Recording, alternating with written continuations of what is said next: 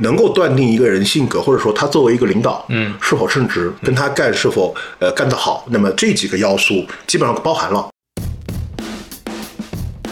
古人相术里面第一章就说一句话：“何为相吉？乃身强力壮者相吉。说实话，医美是能改变运势的。”能能改变一些。你提意见，你死。我们建议是女生找男朋友也不要找这样的人，容易被雷劈。心怀坦荡的人，他无不可与人言。五行铺子卖的是玄学魅力，这是一档玄学科普的播客节目。五金和喵喵道人在节目里和大家一起用易学的眼光品味民俗生活。大家好，我是五金。大家好，是喵喵道人。这是我们五行铺子的第三十期节目，嗯对，应该总的来说是第三十期节目。对按照我们节目惯例呢，我们的整数期节目都会有一些小小的听友福利，对吧？那本期也不例外。但是本期呢，我们给各位听友谋的福利就很大了。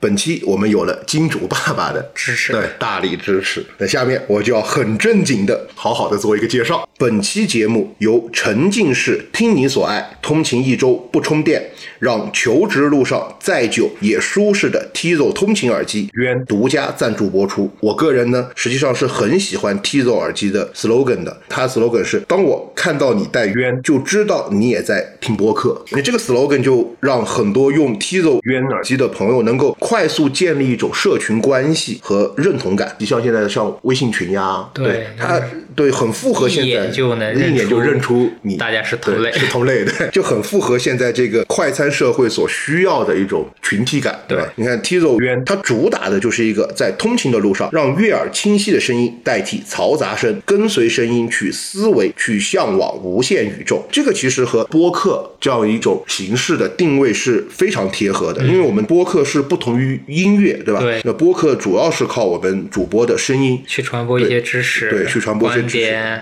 故事，讲讲故事，对 所以主播的声音是否能够清晰传播，就显得很重要了。很重要。对，那本期我们就携手我们的金主爸爸 Tizo 通勤耳机渊，在节目结束后呢，我们会在评论区里抽出两位听友，呃，由我们的金主爸爸送出 Tizo 通勤耳机渊一人一副，这里应该有掌声和欢呼。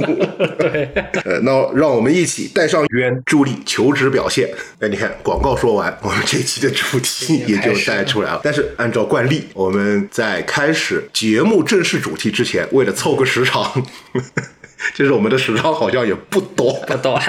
按照惯例，我们会讲一些听友的遇到的灵异小故事，或者解答一些听友关于术数方面的一些问题。问对对，那今天我们主要是解答听友呃问的一个关于术数的问题，就是关于一个子时不沾的问题。嗯，就像我经常很多我的辅助过来说，有两种情况，第一个就是说想问个事儿，嗯我一看时间，哎，十一点了，哎，不好意思，子时明天吧，没时间，子时不沾。第二个就是我经常会很抱怨，一看辅助把命发过来，咋又是子时生的呀？对，掐两端。掐两端。对，现在其实呃，很多人说子时不沾，它其实是两个老古人说的，第一个叫子命不算，对第二个叫子时不不沾那它是。呃，占卜和命理的两种说法。对第一个就是子时生的人，一般很多命理先生在老古人那儿是不算的，看见子时啊，我就不算这个命了。他推两个，对，推两个对八字。然后在那个很多占卜的，在子时是不占的。为什么会出现这个情况？就是我们现在的生活方式是这样，我们是按照西洋历计时，二十四小时对，二十四小时制，到了二十四小时或者零点，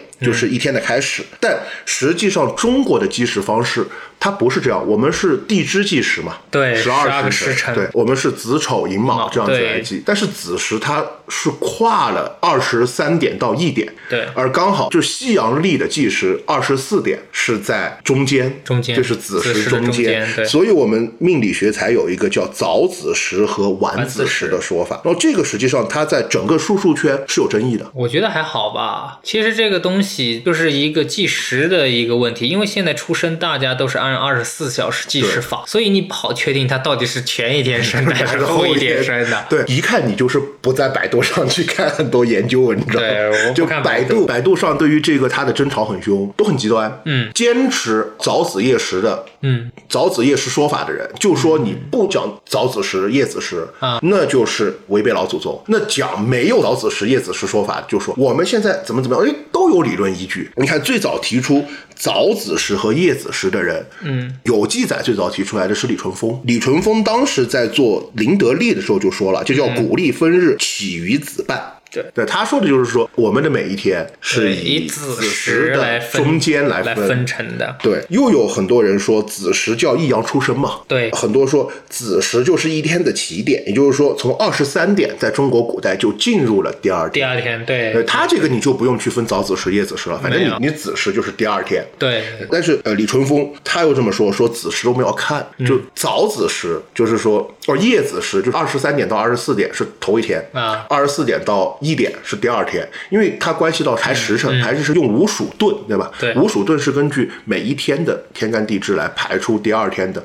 时辰的天干地支，嗯你就排法就不同了。但是就我的经验来看，第一个子时不沾的原因，就是因为六爻看日辰，嗯，就在那个刘伯温写的《黄金册》里边就有个叫日辰为主宰，他领万纲，就是我们看所有的呃爻位吉凶旺衰，嗯，以日辰为首要参考。所以如果我不看早子时、夜子时，就会存在一个问题：十一点我丢出来的卦，或者说子时丢出来的卦，我不能确定它是哪天的卦，因为我这个问题还不是说我信不信早子时和夜子时的说法，是这样，就是呃，古人在八字命理上，他不是有一个叫子命不算，对。他并不是说算不准，是这样。我的经验是刚好一半儿的一半儿，就很累。一个子时来的人，我必须排两个排。两个八对字，，我要排一个没有用早子时、晚子时做法的，就是我按照二十一点就第二天了，对对对这个要排一个盘。然后我要不就按照早子时、夜子时排第二个盘，就存在一个问题，一半儿的一半儿，就有一半儿的人啊，你不用早子时、夜子时，他也能准。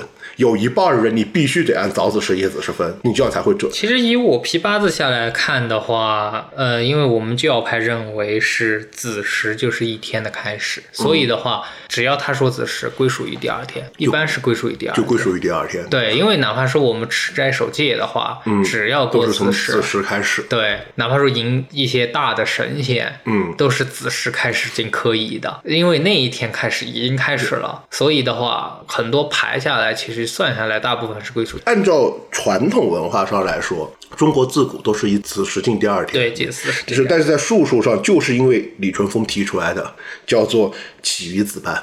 然后，所以术数上，其实，在很多所谓研究术数、研究命理人，嗯争吵的很厉害。归于术数这一块的问题来说的话，是可以分早晚子时。为什么呢？因为其实有时嗯候它就会分成两段，这个是可以的。但是在有一些命理上面啊，或者是有一些规矩上面啊，还是以子时为第二天开始。对对，这种就事而论事来论。对，就事儿来论事儿的。对，你要说卜算，你可以说有早晚子时这个论题。嗯嗯，对，但是如果说你按一些什么，比如计时啊、开始啊，还是子时还是子时，它就开始了，没有什么早子时、晚子所以时之说。像占卜，所谓的子时不占，在我嗯看来没有更多玄学的方面，我就是不想麻烦。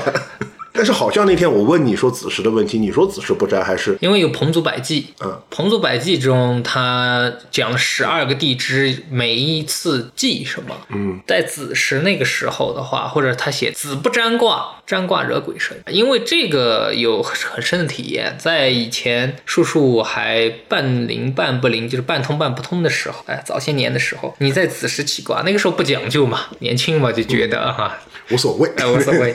你在子时起卦的话，第一卦的准头会很低，因为什么？磁场就特别乱。对，第二，灵感特别强的就感觉到周围其实有很多观众 在看着你。没有，你这个起卦已经不是周围有很多观众了，就有天小道在我旁边起卦，因为我的占卜是纯术数类占卜，他的占卜就不一定完全是术数对。然后有一天他在我旁边起卦，卦刚摇出来，我就从背上那个寒意噌就上来了，然后我就问他，我说你招了个啥来？因为我用的金钱铜甲卦，它严格来说，它靠术数的方面比较少。嗯，因为它这套用法的话，可能全国就我一个人在用，然后这种的话比较讲气、灵和通感的一些问题，所以子不沾的原因，第一，子时的气开开始了，一阳初始了，对，你的气已经开始要休息了。你再动用气的话，第一伤身体，对，第二你磁场很乱。那个时候是一天以一天的交接工作，嗯，那个时候的气是分不清的，它是有点交杂的。你去补势的话，这个卦象也会很乱，很乱，对对。对。第三，就像我说的，可能惹一些观众就 不高兴。就看着你，诶，他在干什么？对，实际上子时不沾或者说子命不算，嗯，首先它一定是个祖训，所有学术术有师承的师傅都会说子时不沾，嗯，它有术数理论方面的原因，也当然会有玄而又玄玄的的一些方面的原因，但这个东西呢，呃，我只能说从我认知给大家解释，如果在术数上。呃，其实子时不沾也好，子命不算也好，它只是一个计时方面的，对于我们来说不太比较麻方便烦的问题，对。对对对，但当然，呃，其实占卜这个东西，呃，很多人就我们学的是这一套，嗯，然后时间长了，大家拿出来的去解释的就是另外一套东西，就会跟师傅觉得不一样。但理论基础是一样的，啊人很多思路就不一样。他他领悟的东西对不一样卜卦它很多东西到最后看的太看灵感了。对，很看一个东西，比如就像前面说过的梅花这个问题，嗯，梅花一本书你就要背死了，对谁都能起卦。但是为什么不灵验的原因，就是因为它太灵，对，它就是一个卦师对于万物的一个感知、感应以及一个理解。对，所以呃，大家对于子时不沾这个，实际上就是祖训了，嗯其实也没有过多的解释。对，知道一下原因。二个呢，遵循老祖宗留下来一些规矩，对自己也好。对，因为老祖宗不会说平白无故留些乱七八糟的规矩，它是有一定的原因的。对，虽然说乱，有可能暂时大家乱不清什么原因，但是这个规矩守好，对你没有坏处。这个也是很多呃去学玄学的人，嗯，特别容易走到的一个误区，太去执着于追求为什么会这样子。就有很多人问嘛，比如说为什么金会克木，嗯，那么我就说你不要管，你就备注它就行了，因为你不会用到里面太多的原理。当你用到里面太多原理的时候，实际上你你已经不会来问这个问，题不会来就问这个问 题。然后像其实不要有人问为什么咖啡属火，我不知道，咖啡属，老祖宗规定的。老祖宗那个时候到咖啡，据我所知，好像是清朝才传入的吧？，但那为什么属火？这个真的是这个就是以谁也不知前规定，道谁也不知道。就像为什么白术属土我也不知道。白术属土，它是有一定原因。第一，它归脾，嗯，它归脾，脾在于五行之中，嗯属土属土。第二，它是取之根茎，是土中乃取，乃道教的一个大五谷。对，道教讲五谷是讲大五谷，土中所取一切皆是大土谷，土谷，所以它属土。很多我们术数的东西，不要过于去追求它为什么。对因为很多东就是这么用。很多东西已经断代了。对，你很难去堪一笔一它最根本的一个原因出现。对，那好，我们又回到今天的这个主题。呃，这个节目发出来应该刚好是八月份，是吧？八月中，然后这个时候呢，呃，就是大家很多人要开始找工作，又是一年毕业季一，年毕业季，弄不好是一年失业季。很多人在找工作的时候，其实比较困惑的点是，嗯，怎么找一个好的工作，嗯，适合自己的工作。其实可能在我看来，呃，不说去考体制或者国企这一类的，因为那个你没得挑。但是对于很多私营企业或者说小公司，嗯，其实很看什么？很看领导。对，很看领导，因为领导他在私营企业的话，代表一个决定的决策和他是一个领头的。因为大部分股份制的话，一个董事长或者是老板，他是占百分之五十一的对一个股份的话，他是有一票否决权的，他可以决定这个公司的一个起落，只要他一个决定。对对，所以实际上，我觉得找工作这个公司发展的有没有前景，或者说你工作的快不快乐，嗯，真的取决于不单是老板，还有领导。就网上有一句话，你看我工作就是为了赚钱，嗯那我赚不到钱，我不得赚个开心，又赚不到钱，又憋屈，那这工作就没啥意思。干了干什么？对，所以呢，我们今天开这一期节目呢，其实就是从各方面看看我们最直观的能不能在工作当中面试的时候，或者说通过某些方法。呃，通过面相呢，看到一个好的老板。对但面相实际上它非常复杂，它不是说一期节目能讲得清楚的，它是、呃它是它是一个专业。它是一个老祖宗总结下来，就像有人去讨论过这个麻衣和柳庄这个问题。啊其实麻衣它是对男性的相术解决更严谨，因为什么？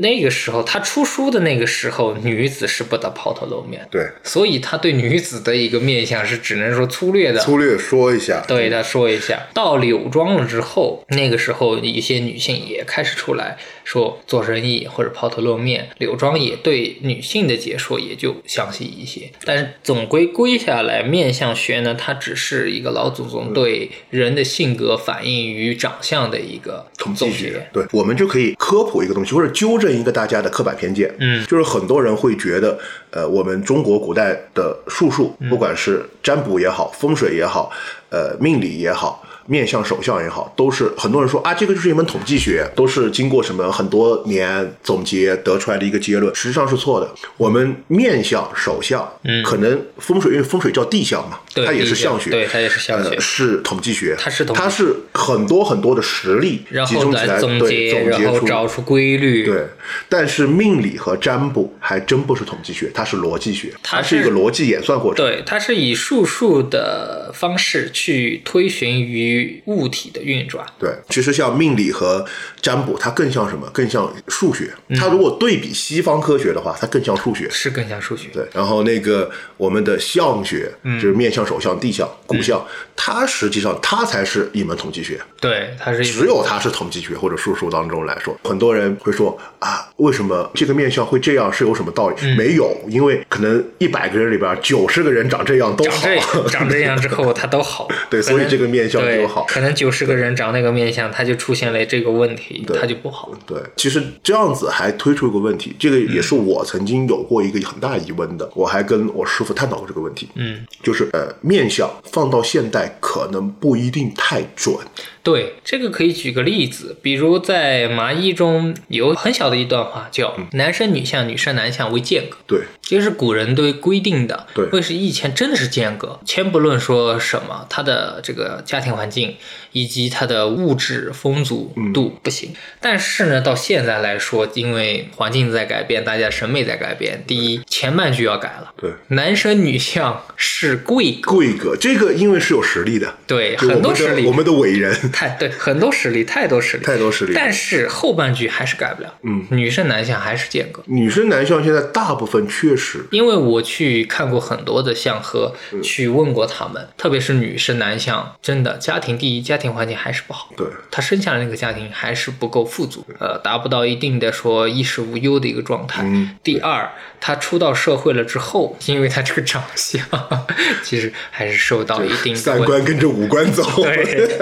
对，所以这个也就是相术也在都在变也，在变，对，也在变就很多说，呃我我要学面相，嗯呃，看哪个书？我说看您最好，现在能看的麻衣，对麻对吧？衣兵谏啊兵剑是比较符合现在啊，对对发展的因为它接了后期嘛，嗯，但是实际上它很多东西还是只能做参考，很多你还需要自己日常生活当中去不断总结，你要有这个基础再去总结。其实我就说过，我跟那些学生啊或者徒弟们说过，真的要想学相术的话，最好的方法是什么？端杯奶茶坐到这个街头人，对，就就就抖着看，反正你也不要盯着人家看，这种不礼貌，就一眼看过去，帮他面向的大概的一些问题，你心里面判断一下，然后你再回来翻书总结，然后再去看对应它。对，其实还有一个就是，如果不想上街的话，学校处还有个方法，嗯很快，就大家不要去看什么麻衣神像里边的插图，因为插图画的它不一定很符合真人，它相似度不高。对对然后什么呃，去找什么名人，嗯，非常有名的历史上也好，但是不要去找西方人，为什么？这个统计学，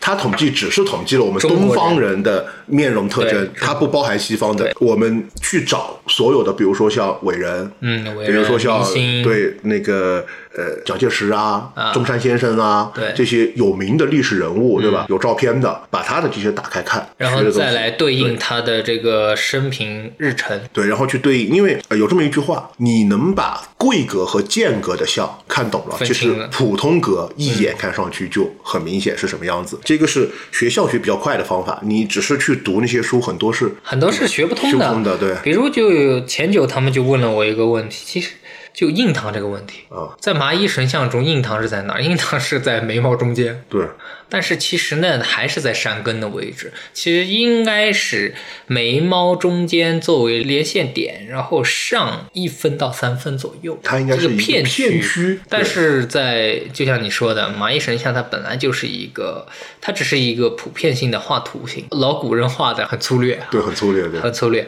它标在那儿，它只是想表明是那一块上，但是很多人就会学错掉。这个很多人看书学的一个问题，像你看，我们古人把面相分为什么？比如说十二宫，嗯，对，对吧？十二宫十，二宫，比如说五行六曜，对，五行六然后五岳四五渎，岳四渎，对吧？还有什么五官六腑，嗯，对对，吧？你最后你会发现，很多人说，哎，这个十二宫在哪？然后嗯又去看什么五官在哪儿？它是其实有重合的，它是很多部分总结。就是我们有句话叫“相不单看”嘛，嗯你看一个地方它没有用，它一定是整体的看下来，组合起来。就像呃，很多人会说。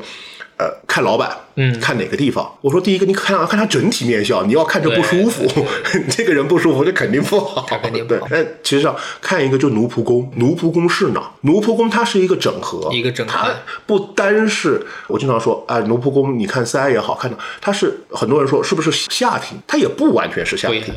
对。对，它也不完全是下庭，但奴仆宫为什么很多人觉得啊？为什么看老板要看奴仆宫？是不是觉得我是他的仆人？实际上，理论上真的是这样的。对，奴仆宫其实就是看这个人与他所管理的人人的手底下的关系，对，那你想，在古代你叫奴仆，现在你叫打工仔，其实是一个词儿。哎，看老板看哪，就是手看奴仆工，面相很多人看不懂的一个，嗯，面色。面色。对气色，就什么叫发黑，什么叫发青，第一，第一，你得先排除他的脸就是那个色的。对，云南人比较皮肤比较发黑，你不能说一见这老板面色全黑，不行，这老板肯定有大灾大难。因为你看讲十二宫，嗯它其实更多的它不是讲单个形状，十二宫就是讲颜色。对你命宫颜色什么样子，夫妻宫颜色什么样子。比如说，你看像奴仆宫，如果红黄光明。主进奴仆，嗯，势力成群。其实它这个东西，如果奴仆宫这个位置，我们先讲一下奴仆宫在哪儿，不然大家听对所谓奴仆宫，其实它是三个地方组合而成，它也不单完全是，对，就什么，呃，嘴，嗯，下巴和我看法令纹，嗯，这这三个地方其实就是我们的鼻翼下面的这个对宽的组成的奴仆宫。对，在医学上叫危险危险三角区嘛，对这个地方组成，但是也不能单看这个地方。你不能单看。对那么下面奴仆宫很厚，上面是尖酸刻薄相，以为自己找个好老老板，最后发现是一个周扒皮。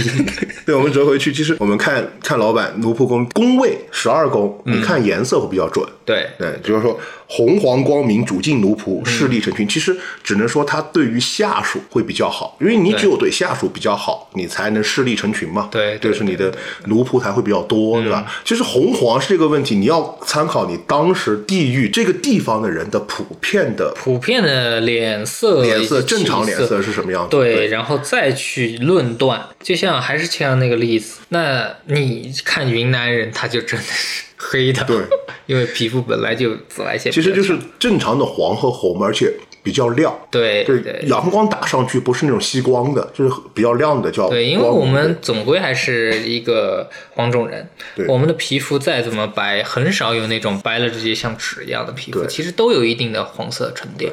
其实，在相术学中，红是吉的，但是你不能说那个人真的红的跟关羽一样的、关老爷一样的，那那也不行。其实就是所以才说这里红黄光明，光明为什么？亮？亮在中医上其实也说到，这个人他要怎么才会亮？这个人的身体要好，才能分泌油脂。分泌油脂了之后，他那块区域才会发亮。比如有些人他其实 T 区，就所谓的现在很多人说的 T 区比较油，嗯，其实也是对于一些身体还有运势的一些改变。如果说你运势达不到那么好的话，你想炸点油还真没有，真没有，真没有。但是我觉得这个亮和暗，男生可能看的不太好。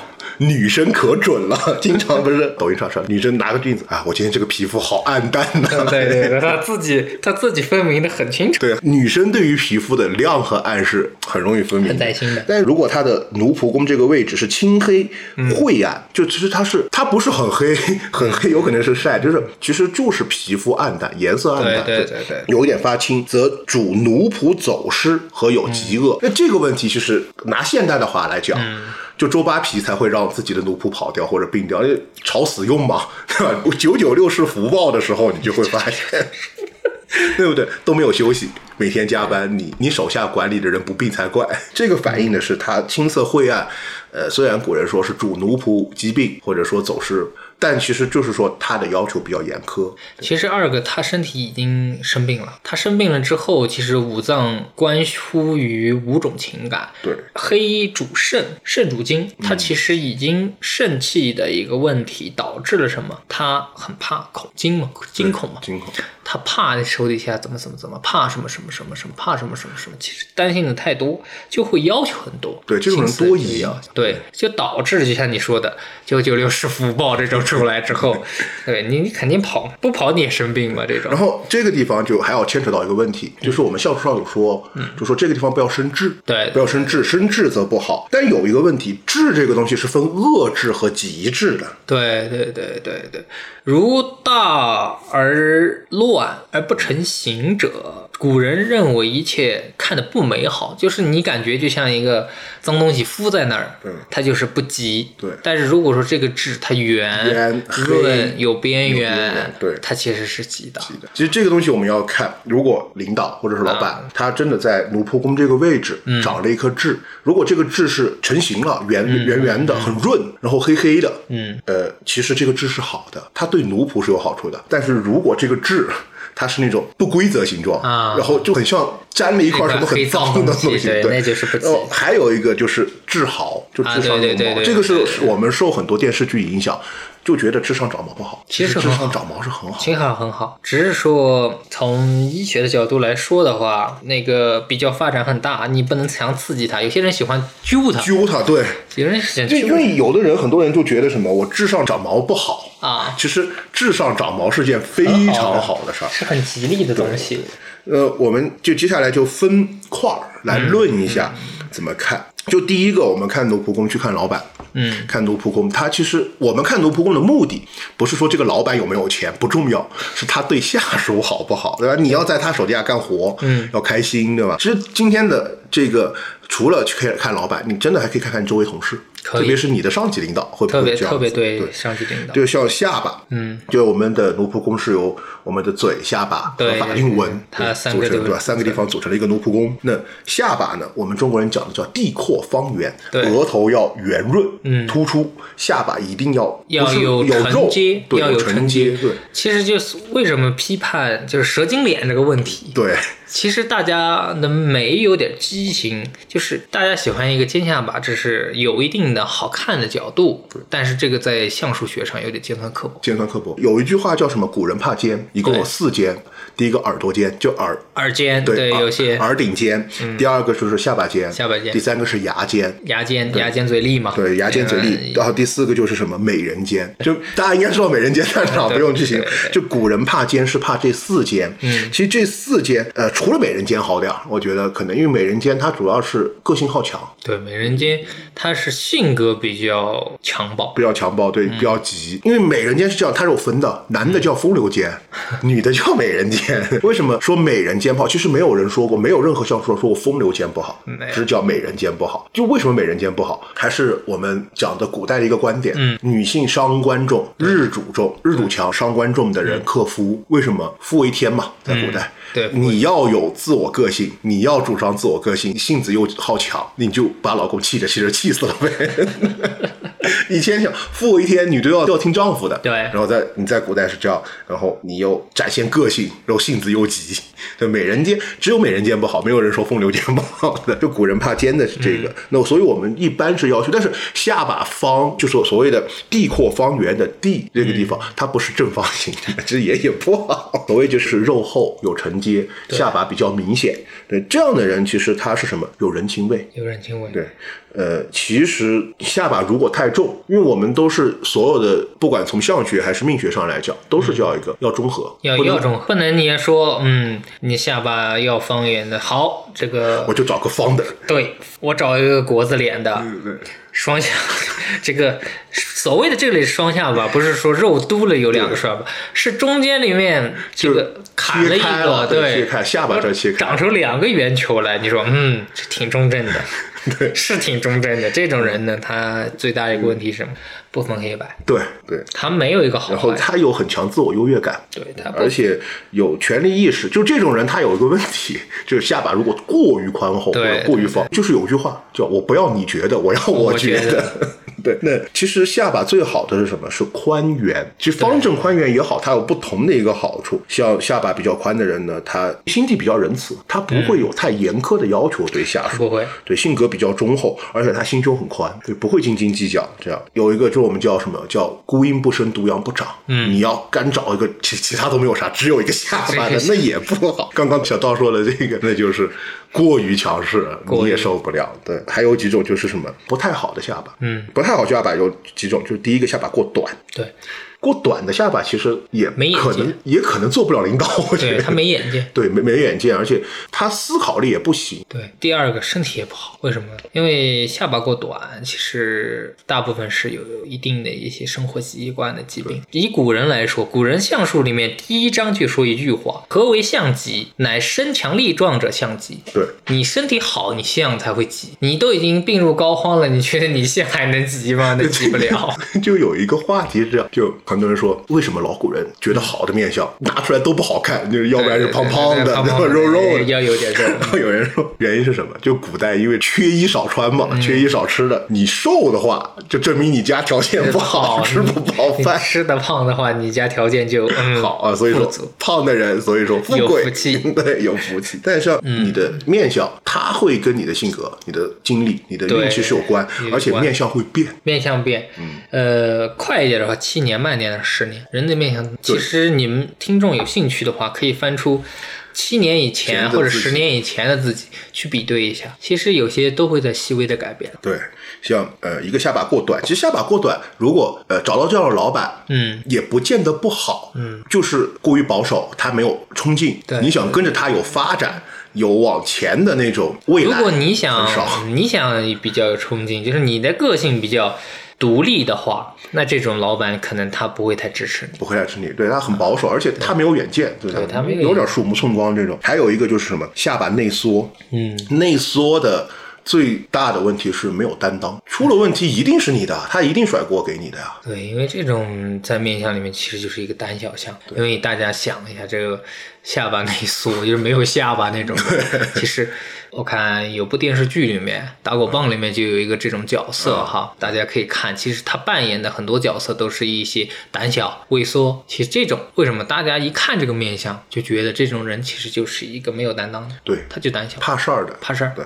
有什么事像这种就是呃，第一个就是一般来说就是活一定是你干啊。呃，出了问题锅一定是你背的那种。呃，第三个就是什么尖下巴，尖下巴我觉得分看，嗯，尖下巴呢，它很明显是我们刚刚不是说古人怕尖嘛，对。尖下巴的人过于的刻薄，他要求会很高，会严苛，对而且说话有时候很不在意很不在意你的感受，因为他就从来没注意过这些问题，他已经习惯了。人很难有自我认知，他的习惯就是说话就你听着很杠耳朵，就所谓的，但是他不觉得。对，玻璃心的听友就要注意这样的领导。对，面试的时候看见这样领导，你也要想一想。但尖下巴有好处，嗯，他有冒险精神。如果说呃一个内心比较强大的人，嗯就是说抗压能力很强，我不怕你说我难听，嗯你说话难听，我不怕你批评我，只要你带我往前冲，有好日子。也不一定说这样领导一定能成功，但是这样领导他一定是有一个进取往上的冒险精神，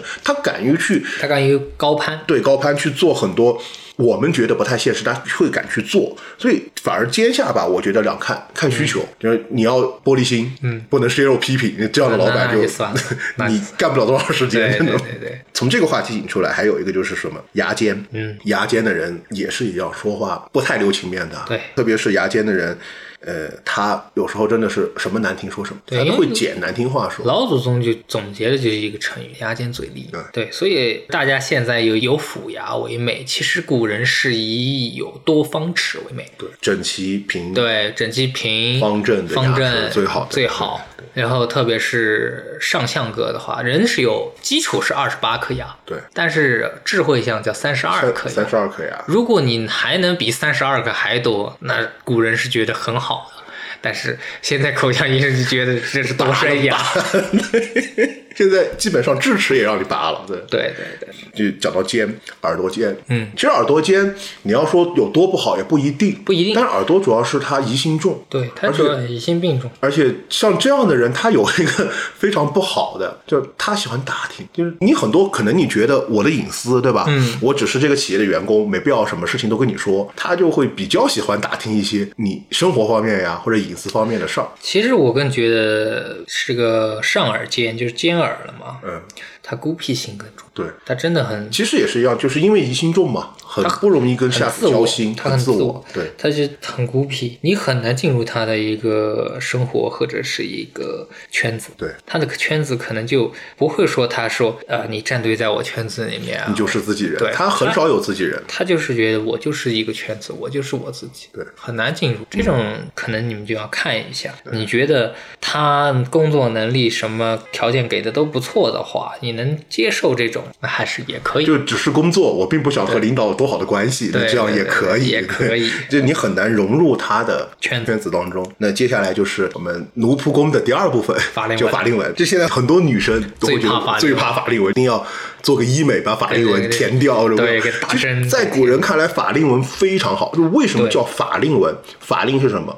法令只有有权利的人、有权势人才能施施施展法令。所以在古人看来，你有权势，嗯，这长法令纹就是权势的代表，就是在古代的面上看来，有权势人才会长法令纹。嗯，所以这个东西很多女生说，哎呀，我长法令纹了怎么办？我把它填掉。我长法令纹那么好，你为什么要填？对对 其实而且说实话，医美是能改变运势的。能能改变一些，比如我建议有些不好的，嗯，那可以做一做，这是有一定的改运的作用，但是的话不要过度。不要过度。有些人太追求了啊，这额头充填，这鼻子垫，这这眼角开，什么乱七八糟搞一堆。而且按照现在医美的很多做法，它其实是都是往把运势往不好了改。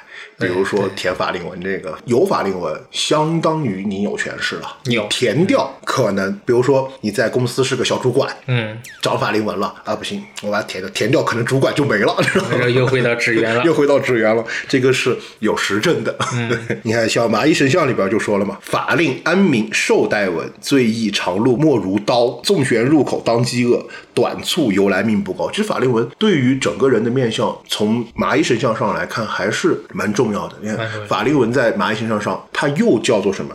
叫做寿带，对寿带纹。对对，我讲过，其实你们也可能见过，比如有些长者，特别岁数到八十以上的一些长者，他福气很好的话，他的法令纹是有翻肉的。对，他不只说有法令纹，他的颊肉是长出来的。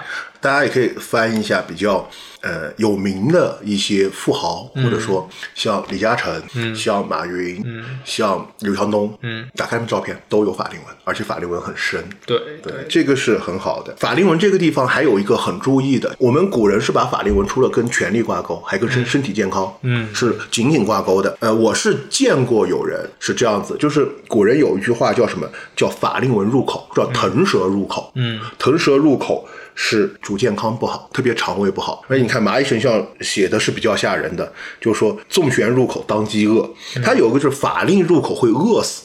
在相书上有这么一句话，但是呃，大概我理解是因为什么？法令纹入口的人，他肠胃一般都不好，肠胃不好，消化不良，就容易出这样。所以，如果大家要填法令纹，那你的法令是入口的，那可以填掉。对，如果如果是这样 对，但很少很少看很多面相，很少有法令纹直接就长了入口的这种很少。对，很少。但是我见过，呃，这个那什么是好的法令纹？其实你们去看一些真的有成就的、做得好的一些企企业老板，他都有法令纹。但有大家有各有好和不好的说法嘛。就好的法令纹是什么？它的纹路要明显，它不能断断续续的，它一定不能断，要连续而且第一个、第二个什么？纹路要深，而且要长。法令一一定要过，一定要过嘴角，而且宽。嗯，我们相书上有句话嘛，叫“法令如钟”，嗯，就像一个钟一样的，是最好的。这样的人，他很稳重，他不轻浮，他做事一板一拍，一步一个脚印，他不会带你去做一些很冒险的事儿，他每一步都是有计划、有目标的去做，而且他眼光很长远，做事情呢负责。嗯，就这样的领导做事儿，该是我的事儿，我一定不会让你去做。对，就该是你的事儿你做好，出了事儿该是我的责任我一定担。像这样的领导，但是有一个问题，法令纹很长，嗯，就是过了嘴角很长了，也有一个问题啊，这样的他也比较严苛，严因为苛他对，因为他是做事情是很有边界感，划分的很清楚，是我的事儿我做好，那是你的事儿你一定要做好，那他的要求会比较严。其实大家先理解法令纹是怎么来。第一，我从我觉得的角度哈，嗯。法令纹有两个地方能来。第一，笑，很多时候法令纹其实是笑来笑出来的。第二就是一个什么？对，一些发号施令的时候，一些动作，对，一些言语的时候，他就会动嘴，动嘴了之后，其实出古人为什么说跟法令法令连在一起，是因为当时第一当官儿的家庭底子好。能堆得起法令纹来，因为平民百姓连吃饭都吃不起了，你也别考虑法令纹。第二，官呢，他有两面性啊，臣上他得孝，对，臣下他得严厉，他得讲说条理，所以的话，法令纹才会出现。就像你前阳说的，法令纹它到嘴角，其实很多到嘴角它只能笑出来，因为笑只牵扯到上唇嘛，嗯，没有谁帮这个下唇也咧了一大个，是吧？没有。但是如果说动嘴动得多的，对，他会长下来，它会长下来。我见过最长的是长到下颌，长到下颌相当于相书上的就是法令带刀呀。对，法其实法令带刀的人，就是刚刚呃小刀说的长到下颌这样的人，他做领导其实有一个好处，呃，跟着他，嗯做事情有保障，但是不好的地方在什么？这样的人刚愎自用，它比较果断，比较果断，对他，没有什么人情味儿可讲。他可以做到说去足保居的一些决定。，其实这个我们中国的名人当中有一个就是法令纹带刀，张艺谋。这个还真没研究，我 很少看这个。张艺谋，因为我们说学要学面相，就是把名人拿过来看。张艺谋就是很明显的法令带刀，大家可以去找找张艺谋照片，然后看一眼，然后就知道，嗯，你找领导如果看到 什么叫法令纹带刀，因为很多人会觉得如果法令纹过嘴角，他就一定带刀，不一定，不一定要够长够要深。要够长够深。对这样的人呢，你跟他做事儿呢，好处是呃一板一眼，嗯一步一个脚印，很稳重，而且责任分得很清楚，他不会让你去背他的锅。但是呢，一旦你犯错了，没有什么人情味儿的，能做到丢足保居的这个地步，就是说你不要跟他讲人情，就可能这样就是一个很规规矩矩的企业，对，就没有什么太多的企业的同事之间的人情文化可能会不多。他没有在意过人情这个考虑方面，他考虑的东西不会带入人情，对。他觉得规矩就是规矩，对，我按规矩办事，没有错误。对。哦，这个里边还有一种就是金缕纹，就法令纹到了嘴角下是分叉的。嗯，其实这样，呃，这样的人呢，他情商很高，他很喜欢帮助别人，他又和法令带刀又另外一种说法，相当于他分叉了。但这个也很少见，少见在名人的整个面相当中，我只见过王健林用。他最明显的是什么？你跟他做事儿，跟他交往不会很尴尬，他一定不会给你制造很尴尬的场景，他情商非常高。然后还有一种法令纹，呃，就褒贬不一了。这种领导呢，你会觉得很烦，因为他会什么事情都事必躬亲，他任何一个环节都会来问，嗯，都会来跟踪这个环节，因为你很少有自己发挥的时候，你就有时候会像一台机器一样，就按照他的指令一步一步走。他是什么？是有好几条法令纹，就一条法令纹旁边还会长细纹。第一个是马云，第二个是蒋介石。其实我对有几条法令纹这个东西不没有报，这个嗯因为他第一古人以好看，我记这种有几条法令纹的人，必定下庭是不会太好看的。对，所以第一不急，很瘦嘛，他下庭一定很对瘦。，不急。第二，这种几条法令纹的话，他决策的时候，他其实自己内心很纠结，他，但是他丢出来可能就是他自己只一条路子。但是问题是，他已经纠结了很几遍。这种内心很矛盾的领导呢，他有时候也会出很多问题。这样的领导，他还有一个问题是什么？他会把每一个环节都想得很清楚。对，因为你每一个环节，其实你只有参与度，没有参与感。嗯，就你其实像个机器一一样反复去做事儿。对他就他都考虑完了，然后就指定你这个棋子填这儿，对你那个棋子填那儿，走到这一步，下一步又该用什么棋子，他想了很多。这个很有名，为什么？呃，蒋介石他不是多条法令文嘛，对嗯吧？他就很明显的出现这个特点是什么？他的作战指挥能下到连队。他 作为一个当时国民革命军的总指挥，啊 能把作战指令下到连队，这也是很很少。对很少出现的情况。对，那么接下来就是嘴巴，嘴巴嗯。对，其实嘴巴也是一个很重要的一个很重要你看《人伦大统赋》里边说的嘛，嗯为口者是语言之要，是非之官，福祸之所招，利害之所全。因为我们经常说祸从口出，病从口入，你好和不好其实都是很多是从嘴巴出来的。那好的嘴巴呢，要宽大而厚重，就是嘴巴要大，嘴大吃四方嘛，嗯嘴大我们吃四方经常说然后要厚。其实嘴唇厚的人，嗯，很好，因为呃，相学上说嘴唇厚的人重感情，嘴唇薄的人薄情。这个因为嘴唇它是心的开窍，对。心开窍于唇，唇色如果说它厚重的话，那说明第一，他的心很好。这个里心是指中医的心，对，中医的心里面主心神，嗯，他这种心神的人，他的心神就会很稳，对于任何的一些事物啊，他不会有太极端的一些脾气。对，就嘴大的人呢，他心胸很宽，他很少有不容之人和不容之事儿。嗯对。然后呢，他比较重感情，嗯。他会很跟你讲一些感情上的事儿，而且讲信用。就是嘴厚的人，但是有一个，就是我们也经常说的嘛，任何事情不能过望，嗯过旺则为亢。就最好的嘴是四字嘴，就它方方的，它嘴角不会很突出，对不会很突出，四字嘴是最好的。我们呃整个相里边面相里边儿四字嘴，大家要看最明显的是谁？是伟人，嗯伟人是四字嘴，对，嘴唇还分嘛，还分上厚下薄和上薄下厚，它是有不同的。嗯像一般来说，我们在相学上来说是上边是表示理性主义嗯的思想，下边表示感性主义，所以最好是什么？下边比上边厚一样，嗯对，它更感性。但是你找这样的领导，可能好处是什么？他会替你着想。他会站在你的角度去想问题，呃，但是不好的地方，什么感性的人往往在做事儿的情况下，可能有时候会冲动做事儿啊，或者说不太考虑现实，更理想化一些。其实换回来说的一个问题就是，他做下来的决定很多会错误。对因为考虑了很多感情的东西在里面。对但他能切实际的对于他认为可以交接的一些人下付一些可以用的感情。对就是他会考虑你对的情感，觉得嗯，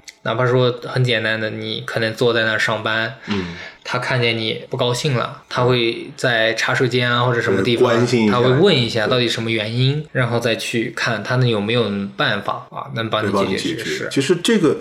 呃，上薄下厚，当然前提就是嘴唇一定都是宽厚啊。嗯这是相对来说下唇比上唇厚一点的是谁？蒋经国，大家可以可以去看一下蒋经国的面相，就是很典型的下厚上薄。那上厚的人，就上边的嘴唇比下边的稍微厚一点的人，就更理性一些，他做事儿可能会更理性，嗯更关注于事情成败啊，或者这东西。对，但整体来说，大家如果去看老板的面相或者看领导的面相，呃，首先选一定要嘴唇厚，四方口为最佳。但还有一个就是说，大一定要有收，不能特别大。特别大的人特别爱说爱说大话，对，会给你画一个非常大的饼，饼 反正又实现不了。对，很多呃你们去面试的话，找到老板，如果这个老板真的这个嘴特别大的话，嗯，你就要考虑他给你画的这个饼，可能就只是个饼，对，没有更多。然后二个一定要配套。对，特别我看过一个特别夸张的是什么？是个子有一米八几的一个大伙子，体重可能达到一个九十多公斤，嗯这种已经是很板正的一个小伙子了。他长个什么？长樱桃小口，啊。这种心也非常心，如果大家一样的，周围同事也好，领导也好，还是这个，我觉得这个嘴，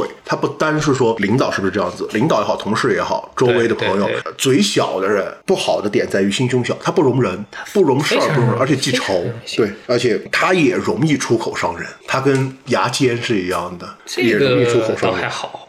但是一定是心胸非常狭窄，非常狭窄一点儿都容忍不进去。对，但是这样的人呢，他有一个好处，他很不会说话，他不会出去吹牛，对但是他藏事儿。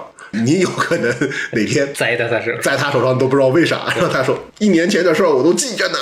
这种人的话还是要小心。对，还有一个就是嘴巴歪斜的，嘴巴歪斜的呢，他更多的是注重个人利益，而且他心里边会打自己的小算盘。其实这种就是不急。对，相术一定还是又是那句话，回归到急与不急是好好与好看与好不好看的问题。其实一切的不好看都是不急。对特别你想想，一个人嘴巴歪斜，要不就生病，对，就我见过，就是要不病的导致面面部有什么面瘫的那种，可能就是歪斜。但是如果你正常你嘴牵拉歪斜的话，其实这种人什么心思毒，对，他随时都在想一些不好的。他心里边想，而这个歪斜不是说你站在那儿很正常就歪斜，有几种都叫嘴歪斜，说话嘴会歪，嗯第二个笑起来嘴是歪的，对，其实很多人说话的时候会表现，对，他会扯一下，这个是很明显的。对，像这样的，呃，不管是同事还是领导，其实都要防着一点，最好面试你不要遇到这样的领导。对，能不遇到是最好，然后还有就是嘴唇内陷，其实嘴唇内陷也不多，不多不多，见的少。但这样的人呢，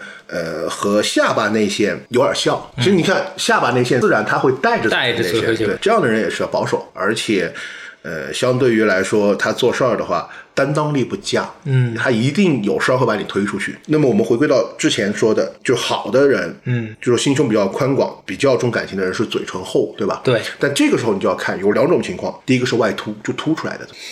凸出来的嘴，呃，主要就是什么？他比较倔强，他比较容易和人争辩。对就这种领导的话，最大的问题是，比如我正常提意见，嗯，不管他听不听得进去，他一定都会跟我争几句。他再给你反驳一下。对，会还有一个就是嘴唇外翻，嘴唇外翻其实领导其实不一定多，但是你要注意周围同事。像这样的人，一般来说很多八卦的源头 就是这样子的人来的。那他特别喜欢去搬弄是非，嗯，或者说特别喜欢去说一些莫须有的事情。那嘴唇外翻的，其实嘴唇外翻的人，嗯，话很多，嗯多言，对对对对。有时候你可能你的工位旁边坐个嘴唇外翻的人，他除了跟你吵死掉就很烦，就话很多。我好好干着活，你不要跟我讲话了。对，你看我们古代，嗯，就讲，其实话多多言是个恶习。多言数穷，不如守中，这个在《道德经》里面都曾说。第一个就是呃，如果从中医多言你伤气啊，伤气好对气你伤气，然后多言还容易祸从口出嘛。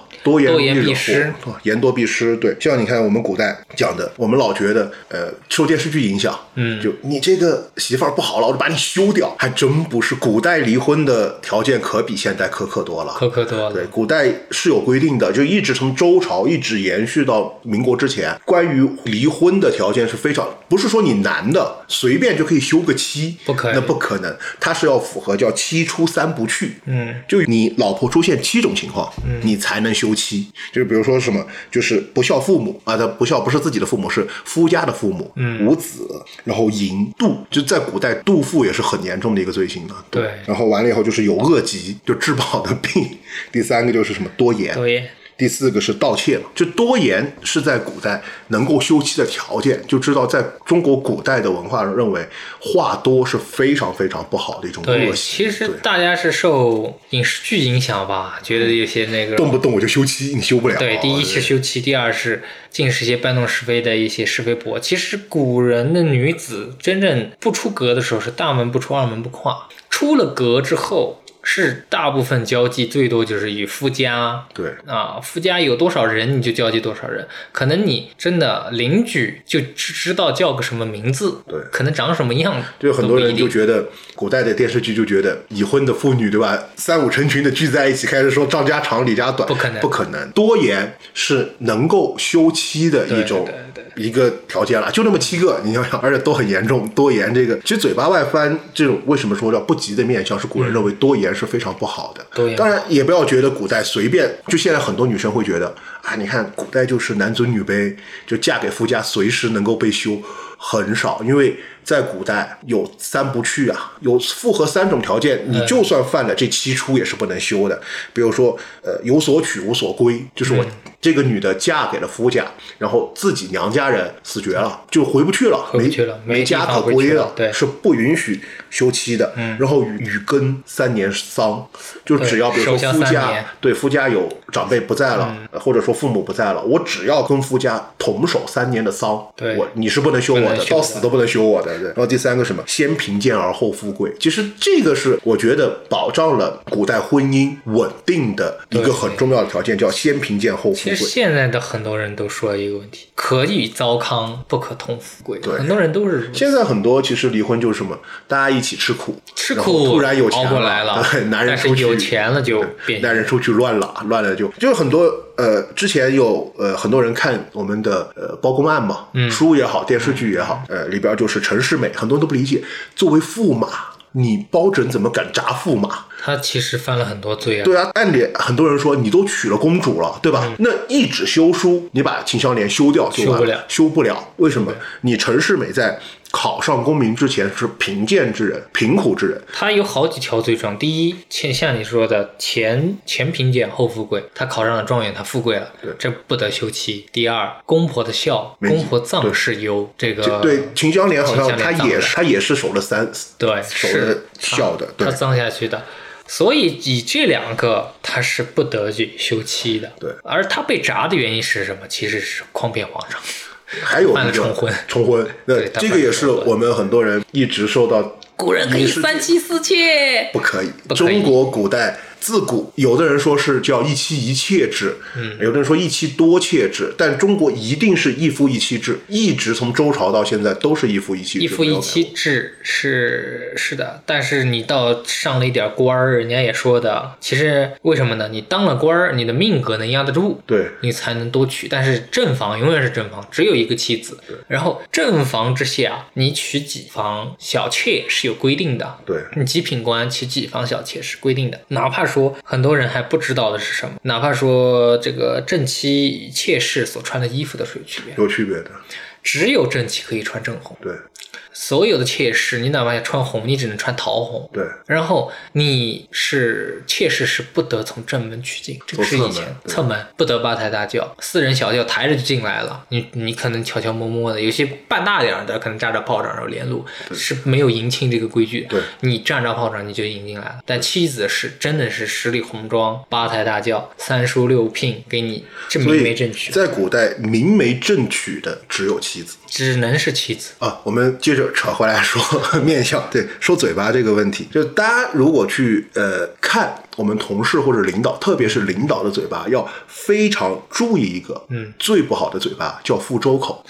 其实覆周口其实有点难形容，你不能说是上嘴唇一定比下嘴唇大，嗯但是它很像什么？它上嘴唇是要比下嘴唇大一点，很多人已经现在形容叫苦笑脸。对，它的嘴角是往下的，往下搭的的，往下往下搭而且它上嘴唇要盖过下下嘴嘴唇不一定要很大，但是是盖过下嘴唇。对，这样的人呢，最大的几个问题，心术不正，他一定有很多 很阴险的想法，肯定有，不然也不会成这个面对，相。然后这种人贪心狠毒，对呃，而且特别容易嫉妒。你要做的比他好，他不是觉得我手下有个能人，他是那你就死定了等 弄死你，弄死你。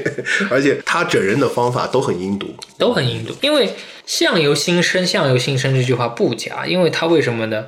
他随时都在想一些恶毒的事情，导致了他的面相其实就耷拉下来了。对耷拉下来之后，其实他心里面一直都在做这些事情。对，因为他琢磨的事儿多了，对嘴巴才会因为人朝下人很，其实大家会很不注意，大家想的是，其实觉得说我在想事儿的时候可能是一个白痴样，对其实错了。你会有微表情，你会有微表情，特别如果说你想这件事很纠结的话，就像真的电影里面演的，你那个脸会扭，对，然后你自己没感觉，没感觉，别人看着就 就很难受，很纠结。你这个人肯定，但是别人就会问你，可能有些人经历过，就你想想的是，别人看你想完了拍拍你，你是不是在想很纠结的事情？哎，你怎么知道？你怎么知道？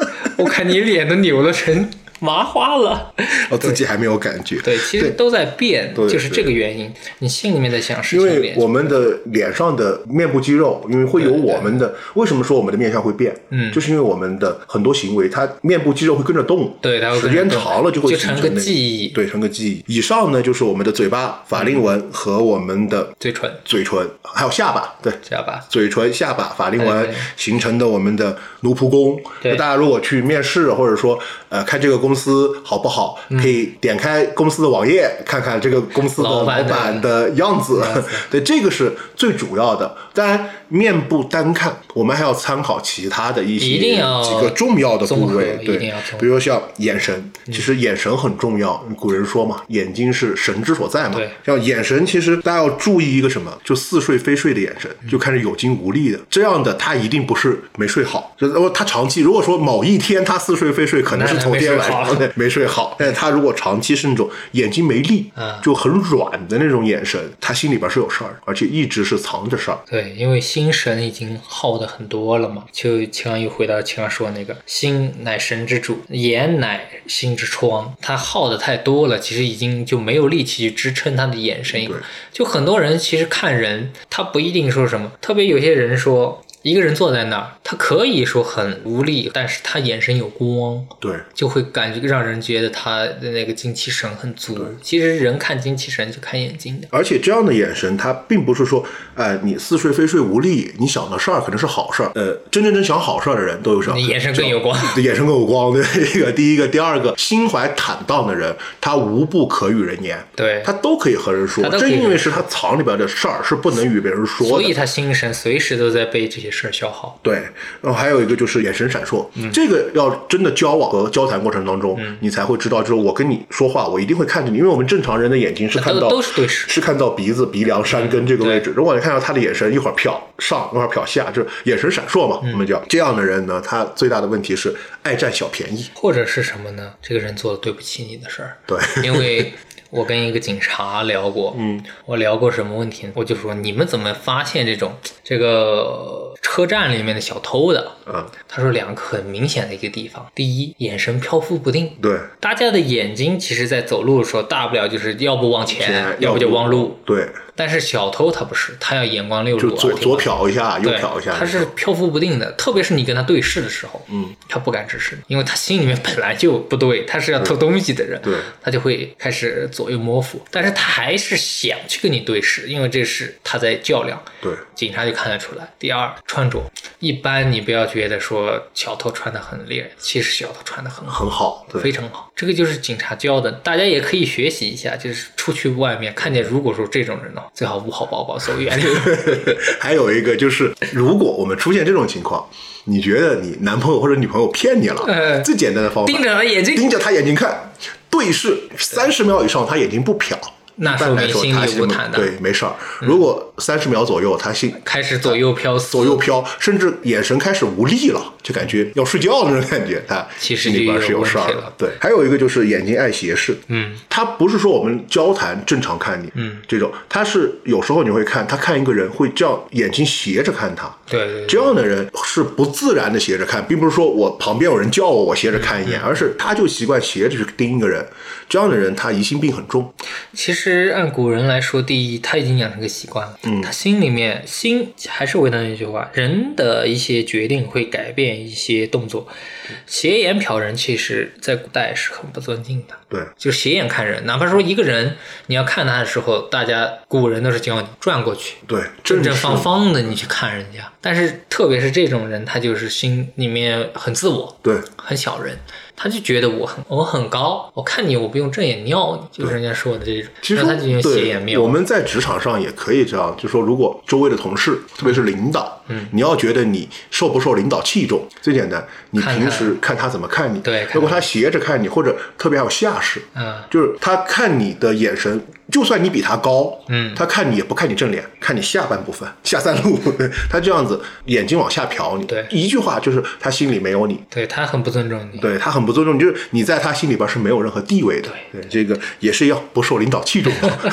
然后，其实眼神里边有两种，大家要很防，但是很不好分辨。第一种叫英式，阴湿。阴湿因为你看不好，特别像有神的眼睛，但它是那种盯着你的那种。其实可以感觉出来分辨，就是人的感觉吧，很灵敏。嗯，阴湿它其实是什么？它就像盯猎物。对，你去可以去感觉。如果说他帮你在看的眼神，不是说帮你看到眼睛里面，他是盯的像一个猎物一样，他觉得你是他的一个附属物品，或者是以后他将要拿下你的一个东西的话，就是阴湿。对，如果有阴湿，这阴湿有一个东西，不是说我看他怎么看我，而是他看我的时候，我会感觉毛毛的。对这个对。呃有这种感觉，如果呃有领导，嗯，他看你是这种感觉的话，你心里边要做一个准备，就说如果你比他强，因为领导有的说他的下属比他强的时候，有的领导很高兴，哎，我带出来一个很厉害的人，我一定要把他举上去。有的领导说你要比我强，我就弄死你，对 高公公盖主对，还有一种叫狼顾，就狼顾最有名的是司马懿，嗯。司马懿他本身就是狼顾阴氏啊，对，因为狼嘛，它是丛林捕猎，嗯，但是战斗力说说强还有老虎，说弱它真不弱，所以的话，他在行捕猎中，他就会左右顾望。其实这种与人的话，其实他还是什么？它思考周围的环境与我有没有利的关系太多，对对它就会成这种这边瞟一下，这边看一下，然后与自己想一下，这边看一下，那边看一下，又想一下。是还是来一个就是呃疑心病太重这样的，他不很不容易去信任一个人。有时候呃像这样的领导，你不要觉得啊，我跟他说话他蛮和蔼的，他就信任我，不是，不是。他其实对你猜忌可多了。他然后对狼顾的人最好去分辨的方法是你站他后边叫他，嗯，如果他身未转头先至，就头直接转过来，嗯，就或者说他不转身，只是转了个头，但是不可能说一百八十度转过去，他就转过来，这种看你，啊。再加上一种阴湿的感觉，就这个领导就要小心了，很危险对的其实眼神里边最恐怖的，就也不多见三百眼、四白眼，对，三白眼、四白眼其实很好分辨，非常好分辨，嗯就是我们正常就是只有两个眼白嘛，就对中间的黑眼珠是占了占了一个大大部分，大框，然后只有两左右两个。人眼睛它是偏上，对就会出现了你说的左右还有，下下面还还有，或者说上面下面没有，上面有，或者是上下左右都有。这样的人呢，呃，反正我是不会与之交往，因为这样的人心思歹毒，太歹毒了。三白眼、四白眼很歹毒。对，呃，就是怎么说呢？你怎么死都不知道，他真的要弄你，都不知道怎么死。对，然后眼睛看完呢，我们接着往下，就是眉毛。其实眉毛也很重要，因为很多人也在群里边问过嗯。眉毛的问题。眉心对对。眉毛最好是找什么？细长而弯的，就是很细长的眉毛。很细长的眉毛，它什么温和，脾气不大，嗯，也比较细腻，心思也比较细腻。然后有一个校书上，我记不得是哪本书，校书上说过，叫男生女眉是好命。呃，是。现在的人其实审美嘛，男生大部分还是刀眉，对，是有个尾眉尾呢有个眉峰，然后刀砍的这种是刀眉，比较英气。对对，这就看着种也是是比较英姿飒爽、很有力量的很有感觉。刚气。但像你说的，其实急的是他的眉毛没有眉峰，但是细而长又温和。对，嗯，就细长而弯。其实很多呃女生找男朋友的时候，你要找一个性格很温的，嗯就是没有什么脾气的，你就去看去找那种眉毛很像女生的眉毛的 那个男生。但是这样的男生有个不好的地方是什么？他不大气，而且没有没主见，对没有主见，但是他一定很温柔。对软骨头，就所谓的软骨头。对。所以为什么古人才会说这个男媒是什么，女媒是什么？为什么不直接说啊以这个柳叶眉为基？其实就是它有一定的弊端。但是你看，像如果一个女生日主很旺，她就很适合找一个，对吧？女媒的男生，因为这样男生没啥主见，嗯然后又温和又温柔，就很不容易发生争吵和冲突。然后呢，看男生的哦，女女生如果如果你的领导是女的，嗯那一定要找细眉、弯眉这样的领导，他很不容易会用尖酸刻薄的话骂你。对他会比较温柔，会觉得在这个公司工作吧，会比较舒心一点。对，其实还是那句话，嗯、女现在的男生带女相都是可以的，但女生一定不能带男相。如果哪个女的生了一个刀眉的话，还离他远点吧。什么时候被他收拾都不知道。对，眉毛还要看什么？除了看形状，还要看颜色，一定是呃粗浓黑亮，嗯，一定是黑亮的，因为粗浓黑亮的眉毛，它心胸比较宽，嗯，对。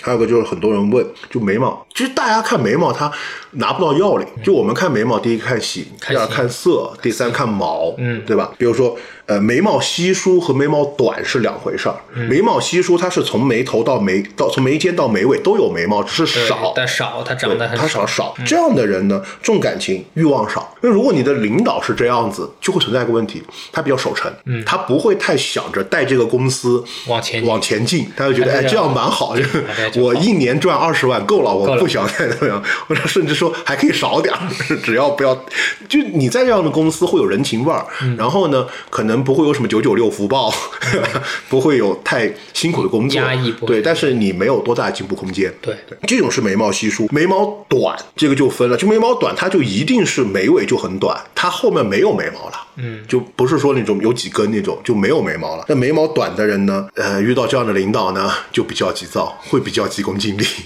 就拿鞭子抽着你，一定要把这件事干完了。还有一种就是我最怕的，叫眉压眼，眉毛和眼的距离一定是比正常人要短得多，要短。对，这样的人其实他是有暴力倾向的。嗯，特别是眉毛压眼的话，这种男的一般不要找，因为他已经压到夫妻宫上面去了。对，这种肯定会有一点家庭暴力，会会有暴力倾向，我们说一定会家庭暴力，但是一定会。但尽量远离。他的暴力倾向可能是从各种渠道输出，不一定说他可能疼爱你的时候，他不一定会对你妻子必发泄对，他会选择一个发泄的途径。但这种人容易激动，因为一激动他会不择手段的去发泄自己的情绪对，这个就有可能会，而且导致对，而且特别固执，很固执。对，很固执这种人。然后眉毛完了呢，还要看眉间距，嗯，其实我蛮喜欢和什么，就是眉心或者说眉间距宽的人相处，因为这样的人心很大，他不记仇，对，很多事情吵完架翻个眼忘了，对 他度量很大，他不会太计较。但是这样的领导呢，你找个眉间距大的，他也有一个问题，比较懒散，没有上进心，因为公司得过且过嘛，我有钱给你发工资，我就知足了。你想跟他学到什么有发展很难，难不会有很大的成就。然后眉间距窄的人呢，他最大的问题是情绪不稳定。嗯，斤斤计较越窄的人，他情绪越不稳定，对就越容易暴躁，而且特别是什么思虑很深。这样的人其实他想的会特别多。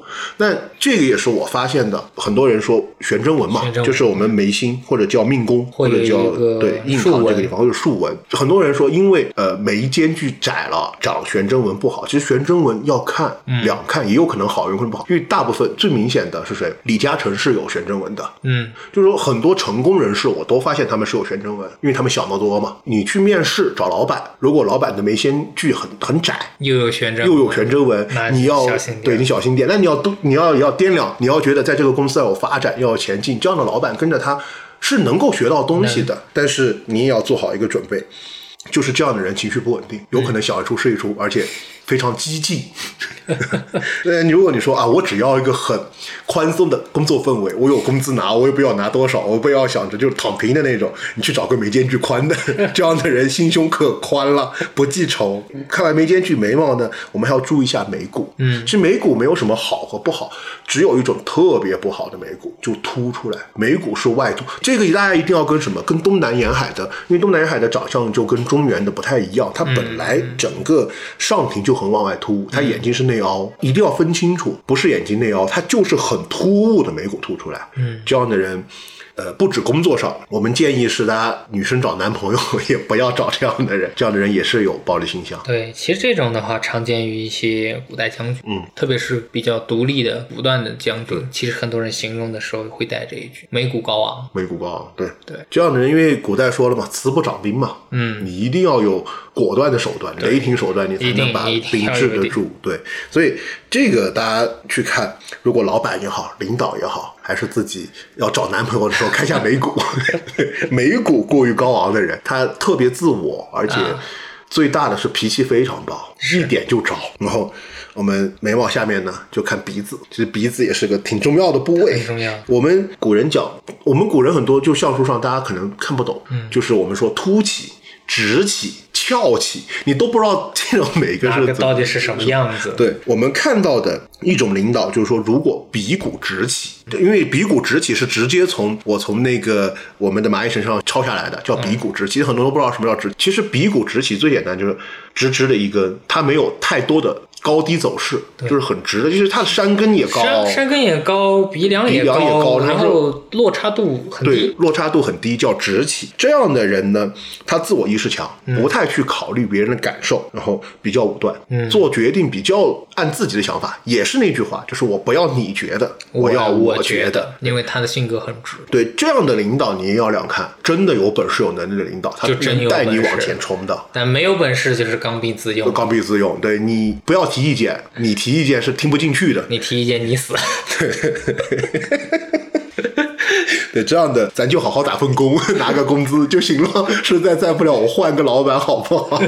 然后完了以后啊，大家还要注意一个叫鼻梁起结。对鼻梁起结也有个叫鼻骨外凸嘛。鼻骨外凸，这样的人，我们叫竹节鼻。竹节鼻，对，按相术来说是固执、冲动、走极端，这个是他的性子。但按道学来说，这种人他真学不了雷法，因为竹节鼻这是祖师立下的规矩，因为太冲动了。不是容易被雷劈。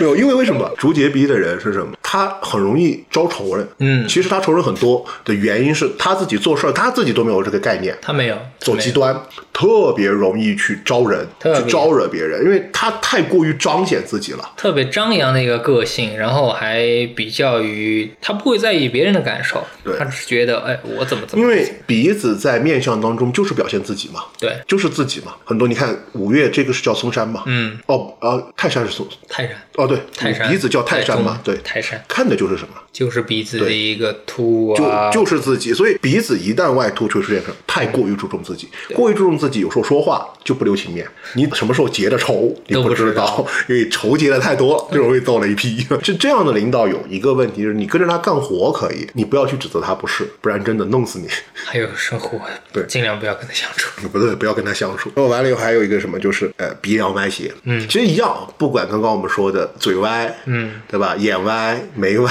它都是不 都不吉的相。嘛这这个我们也不说什么呃歪好不好，就一句话，你看见任何部位歪的都尽量给它修一修对 自己的话修一修。对这个这个，我们就建议你做做医美吧，给它垫回来一点，对，因为所有部位，包括什么高低眼、大小眼、高低眉、高低耳，都都不都不行，就只要五官不正。说以现在医学常识来说，左右人是有区别的，但是你不能区别太大，显，一眼看上去就是不不正这。是不对的然后完了以后呢，其实我特别喜欢看人，特别喜欢看鼻孔。啊。对，鼻孔是很能看出一个人性格好坏的一个，啊就鼻孔大的人度量非常大，他不记仇，而且鼻孔大，因为鼻子是财帛宫嘛鼻翼、鼻头就准头、兰亭准头有这钱块第一个鼻孔大的人，你不管他鼻头大不大，有没有钱，嗯但是他一定轻财好义，很舍得花钱，对，手散，要跟他借钱可以不用还。然后你骂他，他可能转眼就忘了。对这样的领导，其实你跟他在，只要公司效益好，升职加薪那是必然的。嗯其实没有对太大问题。对，如果领导的鼻孔大，就最明显的是谁？曹德旺。对，曹德旺第一个鼻孔朝天，本身鼻孔朝天的人，他就守不住财，再加上鼻孔大，只是说他的第一面相很好，对第二他自己的做事风格，对啊，他做了很多慈善的。对他做了很多慈善，特别是他开那个碰东来，其实大家为什么念着这个，其实就是因为他的服务态度和这些各种都好。他是以人为主，哪怕是说他的员工，嗯，这种老板呢，你在他手底下干着就很舒心，很舒心，而且基本上曹德旺他不会留太多钱，嗯，他基本上有钱就就发了，发了就发了。反正就花了到处去。对，找一个鼻孔大的领导，特别鼻孔大还朝天的，蛮好的其实。然后就要注意什么？鼻孔小的，鼻孔小的人最明显的，第一个是气度小，气度第二个是吝啬。他赚个十万，他可能拿出五千块当奖金发。但是你要看鼻孔小的人，如果配合一个比较宽的印堂啊，就是说他容易生气，但是转头就忘。你要综合看嘛，项目对，肯定相要综，合，项目不能单看，但鼻孔小的人一定是小气，一定是吝啬对对对对。所以大家看一眼，如果领导。呃鼻孔小的话，你要提个升职加薪，特别是加薪，还得小心点 对，要小心点。然后鼻孔旁边呢是什么？是颧骨。颧骨对，你看，呃，颧骨在相学里边有个叫叫颧骨插天，嗯在女命特别不好。就女命克夫对，有句话叫什么？叫女命颧骨高，杀父不用刀。对对吧？其实很多人就觉得啊，女生颧骨一定高，一定不好，还真不一定。我现在觉得两看，为什么颧骨高，特别是颧骨插天的人，嗯，他有个非常好的一个精神品质，是非常值得我们去学习的，叫坚韧。就嗯就他一定是。屡败屡战的人，就他完全不会在意更多的挫折，被打倒一定会马上爬起来，嗯，接着去干，就个性又坚毅，然后有冒险精神，然后自尊心强。这样的女命为什么在古代克夫？就自尊心太强，然后太往前冲，又有冒险精神，对吧？嗯，呃，像。古代以夫为天，对丈夫回来骂骂妻子，妻子我错了，他就过了，他不，知道吗？你骂完我，我爬起来接着跟你干，我要打你。对，这个就是所谓的克夫者。但是颧骨插天的领导呢，你跟他在一起，你不要怕失败。嗯，他就算倒了，他会爬起来带着你继续干。他从来不会惧怕失败的人。但是颧骨里边，除了颧骨插天，就有一种就要防一点，就是颧骨外扩。我们正常的颧骨就是集中在脸颊嘛，叫苹果肌嘛，对吧？对然后有时候如果长得太开，就很明显长成什么呃脸型，你知道生字脸。啊，就是两边喷出来这种颧骨外扩，就算了。这种人，他实际上是比较傲慢，而且自以为是。而这样的人，他最大的是特别喜欢批评别人。所有的事情，只要这个事儿没做好，他一定觉得是你的问题，不是我的问题，而且比较霸道。颧骨外扩最明显的一个人，马加爵。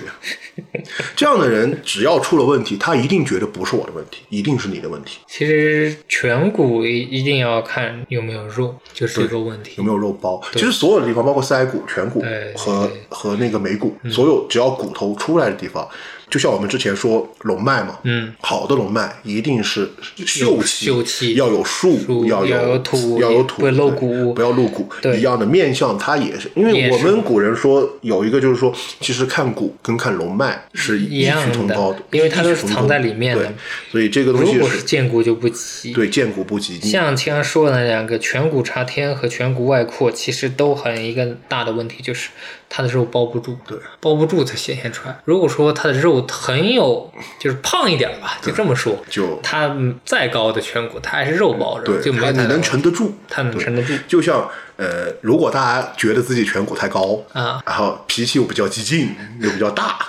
怎么办？吃胖胖一点 拿肉把它一包，对吧？然后你其实真的，你吃胖以后，你整个人的心境都会好很多。对对对对对，心宽体胖，心宽体胖，也先体胖了才心宽。对对啊，先要体胖的，这个就是大家可以看一下，就所有的其实所有面相，只要露骨的，嗯，都有一个最明显的，就不管是腮也好，颧也好，眉也好，不管最明显的一个脸上所有的都会有暴力倾向，对，它都是一个，特别激进，因为它的已经气已经破了嘛，就像山脉龙骨一样的，见骨破嘛，破了是。所以这个时候，大家如果说，哎，我腮也见骨，全也见骨，我要想要好的运势怎么办？没有必要医美，吃胖一点，这是真的。你吃胖以后，你运势都会变好。对，然后完了以后呢，还有颧骨看完往下看就是腮，嗯，其实腮骨前段时间争议挺大，就是因为什么新东方的董永辉，对腮骨一样，我们刚刚说全说那个，不管你腮骨有多大，对，你就要有肉包，一定都是好的，都是好。其实很多人在网上评价什么董宇辉的腮骨是什么脑后见腮呀、等等。嗯。其实董宇辉我真的仔细看，他的腮骨是有肉包的，他腮骨不差。这个我很不研究这些出名的人。但是腮骨比较大的人啊，只要有肉包，就你如果看到一个领导，他腮骨很大，嗯有肉包，呃，前提他一定不是脑后见腮哦，对，有肉包你脑后也见不了腮。实际上他有肉包，嗯，这样的情况是什么？这个领导他要求会比较严，嗯会对你提比较有严的要求，不太讲人情味儿。但是这样的人有韧劲，他只要认准目标，他一定会奋斗到底。就是你跟他一起干活，你会觉得看得见结果。其实塞外凸，我想起一个脸型，又回到那个就是国字脸。对，很多国字脸，它腮肯定是要外凸才出个国字，但但是国字脸就有一个问题，国字脸没肉。他就是没肉，嗯所以这种人的性格就是人家说直了跟个杆子似 对。其实转过来就是还说过于凸显自己的意见，对不太接受这个。转过来就是包括我们很多女生找男朋友，嗯。也看看腮，对。但不是说腮帮子大的人一定不好，你要看他有没有肉，有没有肉。然后呢，习惯绕到他后面，从后面看一下是不是喷出来，对。对，这个能不能看到这个腮，看到的腮一样，跟眉骨突兀和你的呃颧骨外凸一样，有暴力倾向，过了对，过过阳为抗。那这里本来不想聊这个话题，提纲里面没有写，然后才想起来是给我们很多女性听友的一个呃善意的提醒，就是我们每个人有整蛊嘛，他整蛊也可以看出一个人的对。他暴力啊或怎么样，但是整蛊很难看什么，大家都有头发，必须要摸。你不容易，你要摸。但是有一个位置，就是我们枕骨下面不是会凹进去这一块，你可以去注意看，特别是你的领导是男的，你去看他抬头或者平头的时候，就平视的时候，头部低，你枕骨后面有没有肉？如果枕骨后面有一大坨肉。呃，这样的领导也不是不好，但这样的领导呢，情欲心比较重。如果在没有什么克制心的话，容易遭受职场性骚扰。其实这个又回到你既然说到整骨这个问题，其实又回到整骨一定是要呃不要突兀，对，特别是不要像一个小小土包一样的。凸出来，对，因为在相学上来说，你太突兀的话，你是反骨，反骨，对，命生反骨。命生反命生反骨。对。所以为什么说诸葛亮当年就知道那个我看魏延一定会造反，魏延会把他灯给踢了，就是因为他他就说过他对他枕后有反骨，所谓反骨就是枕骨。为什么老人很在意这个头头要型？睡得圆，对，圆润，就是因为这个包还真难产生。你这个头得怎么睡？你要不就睡平了，你要不头型睡得很好，你就是个圆的。对但是你这种那里一长出来，其实什么呢？小脑或脑眼脑干它比较发达，对然后所以它要承接它的时候，它必须要凸出来。所以这种人的话，他一些下意识和自主意识比较强。比较强，对，比较强但是大家也不要太刻意去看整蛊，为什么我没有写在提纲里边？因为整蛊真的要靠摸，嗯你这摸你你你，要靠看很难。因为一看个个都突兀。所以整蛊不要太在意，但是呢，我们去面试的时候，如果见到老板是男的，而且有点胖，你仔细看一下他整骨后面那个肉对对对 有没有很大。他他低头看东西的时候，就像你说的，可以看一下。那差不多，我们对吧？在求职的时候，想要看看这个老板靠不靠谱，也就参考这些地方。对当然不建议大家说，我就只看一个部位不好就一定不好，这个还是要整体来说整体来。看那基本上能够断定一个人性格，或者说他作为一个领导，嗯，是否称职，跟他干是否呃干得好，那么这几个要素基本上包含了。但是你大家一定要综合来看，综合来看项不单看，不能单论。因为你单论的话，你会有一点，就像我前面说的，这个好，你这几样都好，其他都不好，就是一个周隐藏的周扒皮。你进入职场之后，你回来喷我们俩，你这你们俩骗子！我看照着你们说的，这个老板，我看他的这个奴仆功好的很，他的这个嘴唇什么都好的很，你你看没看其他地方？其他地方是 破了一片。对，我觉得，因为面向这个，你要找到一个百分百很好的也不多，不多因为这样子的公司肯定也很大，所以大家也可以根据我们之前说的，嗯，着重看自己比较在意的点，比如说我想老板比较。呃，要求不高，呃，工资发的多，比较大方，那你就比较找一个鼻孔大一点的，然后腮骨、颧骨、呃眉骨都比较平的，对吧？然后嘴巴比较大的、比较方的那种，可能相对就比较柔和一些。如果你想找一个说，啊，能带着我学东西，能带着我往上走。能带我闯荡一方天地的，其实反而你可能要找一个腮骨比较大、颧骨比较大、颧骨比较高对对，这样子的。那还有大家其实还很关心，就是说从八字上怎么来看我的职业，甚至说，哎，是不是我的喜用可以决定我的方向？呃，其实首先第一个就是我们古人是对我们的五行其实是定义过很多行业的，对就是说比如说木适合做什么教育类的啊，适合做什么。呃，医疗医疗之类的，像火是什么做电类的呀，做一些呃化学类的，对吧？等等这些东西，就是我个人觉得不一定可取。为什么？就是现在看跟古代不一样，古代是一个人干完了一个行业的全部流程，我从生产到销售都是我一个人或者我一家人在干。那这一个全部流程，它就打包在了一个五行当中。但现在你说有谁是除了卖早点铺的个体户，他是这样干的？企业很少有说一个人干完一个产业链的。二一个来说的话，就是现在的职业的一个分化性太高。古时候他职业。就真的开玩笑，就是三百六十行，对，真的已经归属完了。但现在好像已经不止三百六十，三千六百行吧。对，所以你有时候，比如他大职业是属火，但你在那个位置上，岗位上的，对，他又是属水、属木、属金。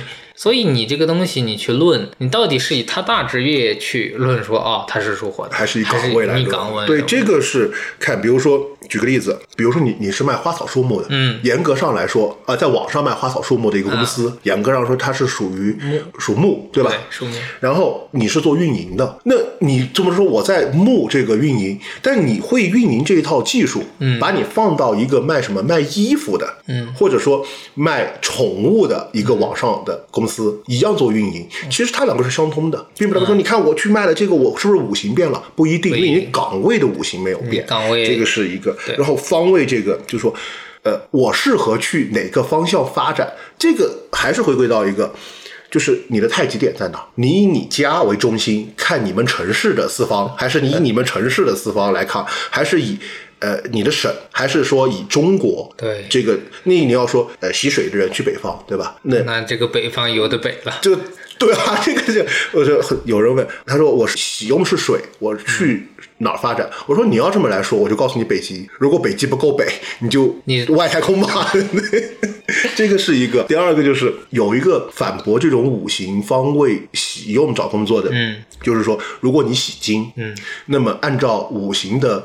归属来说，金是金融业，金融业对金融业可以说是金，然后完了以后，金在西北，嗯，对吧？那么你适合去新疆的银行，然后上海都懵了，我不是金融中心吗？为什么你要去新疆搞金融？坐在那一个月也没几个存钱的 事情，就是你不去最发达的金融地，你跑去最偏远的地方，对这个不好定一个心。如果说特例哈。如果说你说句难听点的，有些人来问说，第一，他的八字看下来之后，用喜用神，用这些五行，他是以中国来论，对，那你都确定了，我要出国了，你说说我是去哪边发展？还可以。啊，这个我好定，我以中国的哪个方向给你指一个，或者说。